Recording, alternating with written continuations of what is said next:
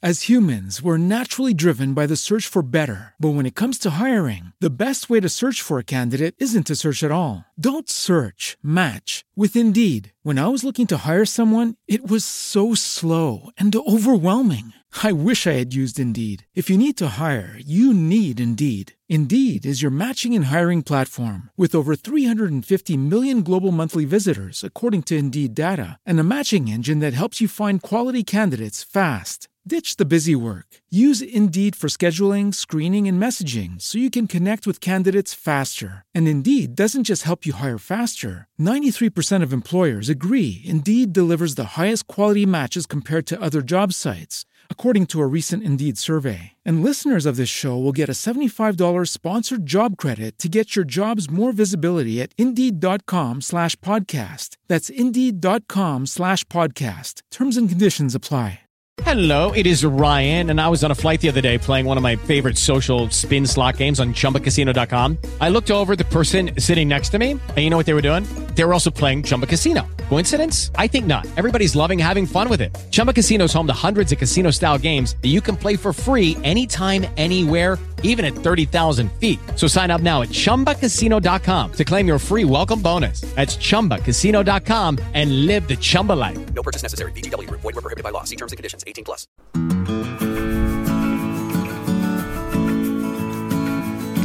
Agenda Naturaleza. Juntos por un mundo sustentable.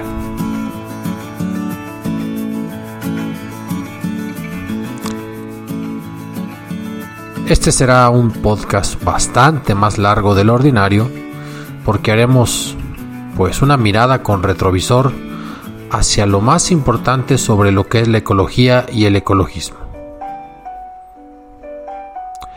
Nació el ecologismo y la ecología, por decirlo así, como una inquietud social. Con el paso del tiempo se convirtió en una disciplina científica y prácticamente desde mediados del siglo pasado es una ideología que tiene más peso y trascendencia en lo social y en lo político. Si la ecología es una disciplina que podría considerarse un conjunto de conocimientos, el ecologismo es el movimiento que defiende el medio ambiente y también la naturaleza. Es una cuestión que ahora ningún partido político debe de desdeñar y que incluso en las agendas de gobierno se debe de contemplar prácticamente. Y los ciudadanos, cada vez los más jóvenes, lo exigen y lo demandan. Hablemos de la historia de la preocupación por la naturaleza. Inicialmente, el ser humano tuvo que empezar a destruir el planeta para comenzar a preocuparse por su propia conservación. Si nos remitimos a Rex Whaler, uno de los fundadores de Greenpeace, él menciona que ya hay evidencias de extinciones de plantas y animales causadas por el impacto humano en el año 50.000 antes de nuestra era. Incluso si uno lee a Yuval Noah Harari en su libro de Animales a Dioses, él menciona cómo, con la irrupción de los seres humanos en distintas partes del continente euroasiático o en Australia, eh, en algunas islas y por no decir también el continente americano, se va acompañando dicha migración con la extinción de ciertos animales de la megafauna. La magnificencia de la naturaleza hizo que esta fuera, pues prácticamente, la primera deidad para muchas sociedades primitivas, que pues crearon el animismo para venerarla de forma instintiva. Pero esa reverencia antigua no fue suficiente para frenar la destrucción. Y esa destrucción amenazó y aumentó a medida que el hombre fue evolucionando y también inventó o descubrió, como quiera usted, la posibilidad de la germinación y por consiguiente la agricultura. Y esto nos permitió una sociedad más compleja. Fíjense que si uno lee a Rex Weiler en su ensayo Una breve historia del ecologismo, nos dice que el primer ejemplo escrito de esta paradoja humana pues se encuentra en el poema de Gilgamesh, que para muchos es la obra literaria más antigua conocida de 2700 a.C. Y entre tantos mitos y tantas leyendas y en esta epopeya construida con varios relatos, eh, se habla de que Gilgamesh, el rey sumerio de Uruk, hombre despótico, ávido de inmortalidad, desafió a los dioses talando su santuario. Ese santuario era una vasta extensión de bosques de cedros en lo que hoy es el sur de Irak. Y entonces los dioses consideraron eso un atentado contra la naturaleza y es el primer testimonio escrito de las consecuencias de la deforestación. ¿Cómo terminó esta intervención? Pues los dioses se vengaron. La pérdida de los árboles desembocó en una erosión brutal del suelo. Literalmente dice el poema que la tierra se tornó blanca y empezó una larga sequía que acabó con la agricultura de la zona y provocó la migración masiva hacia el norte de Babilonia y Asiria, dejando esa parte que otrora era fértil y un bosque. Pero eso es solamente un ejemplo. Históricamente, el hombre ha hecho caso omiso de las advertencias dichas por los mitos y las leyendas o por los dioses y sus intermediarios. En América Central tenemos también testimonios interesantes. Para muchos, una de las razones y quizás la principal de la ruina de las ciudades-estado mayas fue una suerte de prolongada y devastadora sequía. Y si nos eh, trasladamos al Mediterráneo, la pérdida de bosques y el deterioro de las tierras de cultivo también fueron causas de importancia en el declive de la civilización minoica apenas quizás un milenio antes de Jesucristo. Una de las ciudades más antiguas que se ha descubierto, que es Mohenjo-Daro, que está en Pakistán y que se fundó en el 2600 a.C., que para muchos es el corazón de las civilizaciones antiguas del Valle del Indo, tuvo que ser abandonada por la sobreexplotación de la tierra y las crecidas del río. Si uno va hoy a las ruinas de Mohenjo-Daro, todo el entorno es un lugar inhabitable. Incluso ahí se marcó hace cosa de 11 años la temperatura más alta registrada en Asia, casi 54 grados centígrados. ¿Quiénes hablaron en la antigüedad de ese deterioro y nos lanzaron, digamos, la señal de alarma? Bueno, Platón mencionó que la distracción de la naturaleza era evidente en las colinas atenienses y decía que las partes ricas y suaves de la tierra habían desaparecido. Hipócrates también señaló el impacto del clima y también del agua contaminada para la aparición de enfermedades. Su libro que se llama Aire, Agua y Lugares es el germen de la ecología para muchos. Entonces, ecología y ecologismo han ido de la mano desde los tiempos antiguos y ahora también. En el Imperio Romano incluso la polución del aire era un problema en su capital de más de un millón de habitantes. Horacio, el gran poeta, decía y describía el humo, la riqueza y el ruido de Roma. Incluso para definir la contaminación le llamaban Gravioris Kelly, Gravioris Celli, cielo pesado, infamiser, aire infame. Sin embargo, pasaron los siglos y quizás la pausa que nos dio la Edad Media con las invasiones bárbaras y la destrucción de esa complejidad que existía en el Imperio Romano de Occidente eh, fueron fraguando el clima y la tierra en que nacería el ecologismo moderno. Y viene la parte más importante que va a ser la revolución industrial, cuando las nuevas máquinas, las crecientes industrias, desorbitaron la contaminación y el impacto en el entorno natural. Tenemos que evocar a Benjamin Franklin, pues tras una epidemia de fiebre en aquellos siglos, eh, que descubrió que fue a causa de los desechos de las fábricas de curtidos en Filadelfia, eh, pues él reivindicó el derecho público a respirar aire puro, algo que ahorita se está poniendo de moda y con justa razón.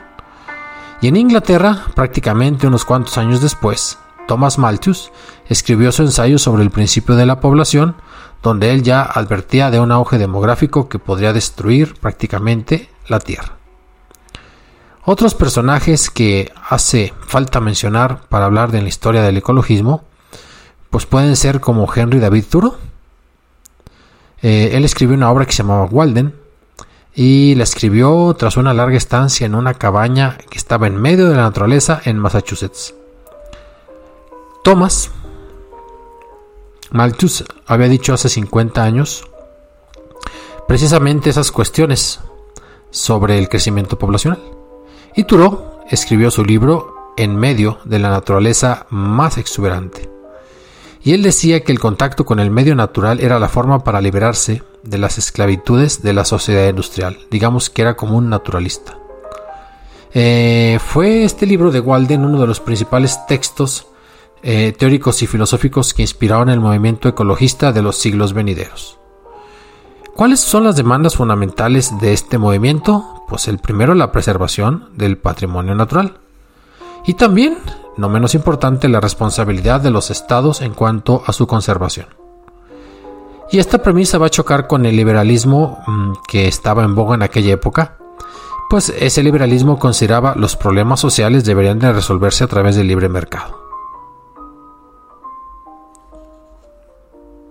Como decían en aquella época, eh, pues era curioso que la exigencia de que el Estado fuera responsable de la defensa de su patrimonio natural, pues surgió en el país que parece que ahora es el epítome de la iniciativa privada, como Estados Unidos. Pero también Estados Unidos es una nación con una riqueza natural impresionante. Incluso ahí se dieron los primeros pasos hacia una gestión gubernamental de la naturaleza. Por eso, en 1872, Ulises Grant, el presidente, que fue general en la Guerra de Secesión, pues creó el primer parque nacional del mundo, el Parque Yellowstone, aunque era de gestión estatal. Y poco a poco, en Estados Unidos, fueron surgiendo parques, por ejemplo en California, donde se creó también un club conservacionista. El presidente Roosevelt, que era un político que aunque era un cazador empedernido, también eh, tenía una visión conservacionista de la naturaleza. Eh, entonces él eh, nombró a Pinchot, director del Servicio Forestal estadounidense, se creó en 1905 y empezó a proteger millones de hectáreas de bosques y de praderas y de montañas y bueno, conservó y creó el Parque Nacional del Cañón del Colorado. También Roosevelt, unos años después, eh, se dejó influir por lo que fue el club o el Sierra Club de California, que fue una organización privada creada en 1892, casi casi que al tiempo que National Geographic y ese Sierra Club se creó para la conservación del Parque Nacional de Yosemite. En Europa también iban avanzando y el primer parque europeo pues se generó en Suiza. Pero en cuanto a partidos políticos podríamos hablar ya mucho tiempo después, que fue en Alemania donde surge el primer partido verde y que fue el más importante de todos a finales de los 70. Así que nos encontramos ahora sí con el salto a la política y el paso del ecologismo a que fuera parte de las agendas públicas de forma declarada. Y en este siglo XXI, el ecologismo ejerce una influencia cada vez mayor en la sociedad y en la toma de decisiones. Vean cómo también el estado de emergencia climática que cada vez adoptan más instituciones y ciudades de todo el mundo, y el interés que esta ideología despierta en las nuevas generaciones, como en el caso de Chille Bastida, la mexicana, de Greta Thunberg, eh, la sueca, y los mensajes de muchos eh, jóvenes y adultos también que reivindican pues el respeto al medio ambiente y el cuidado, el combate pues al cambio climático y el calentamiento global. Esa es la realidad en la actualidad. Y aunque tuvimos una especie de declive del movimiento ecologista con el surgimiento de gobiernos populistas, pues la agenda está ahí, parece que llegó para quedarse y las preocupaciones por restaurar los ecosistemas y el orden que la naturaleza había predispuesto en el planeta, parece que continuará de a poco a poco. Cada vez más nos unimos a esta lucha y ojalá que así sea, poco a poco, pero también con decisiones que sean congruentes, acertadas y sobre todo proactivas, que no solamente vayan por la queja. Esto fue un agenda naturaleza bastante diferente, pero para tomar conciencia desde cuándo nos preocupamos por el planeta. Que tengan ustedes muy bonita semana.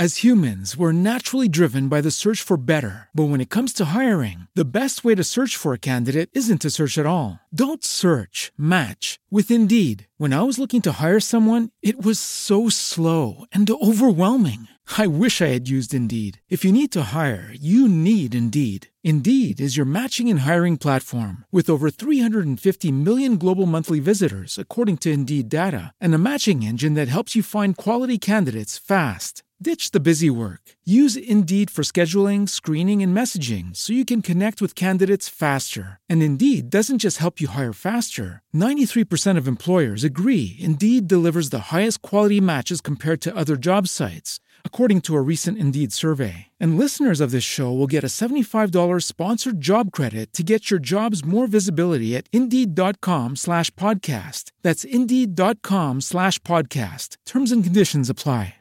Hello, it is Ryan, and we could all use an extra bright spot in our day, couldn't we? Just to make up for things like sitting in traffic, doing the dishes, counting your steps, you know, all the mundane stuff. That is why I'm such a big fan of Chumba Casino. Chumba Casino has all your favorite social casino style games that you can play for free anytime, anywhere with daily bonuses. That should brighten your day a little. Actually, a lot. So sign up now at chumbacasino.com. That's chumbacasino.com. No purchase necessary. Group. Void were prohibited by law. See terms and conditions. 18 plus.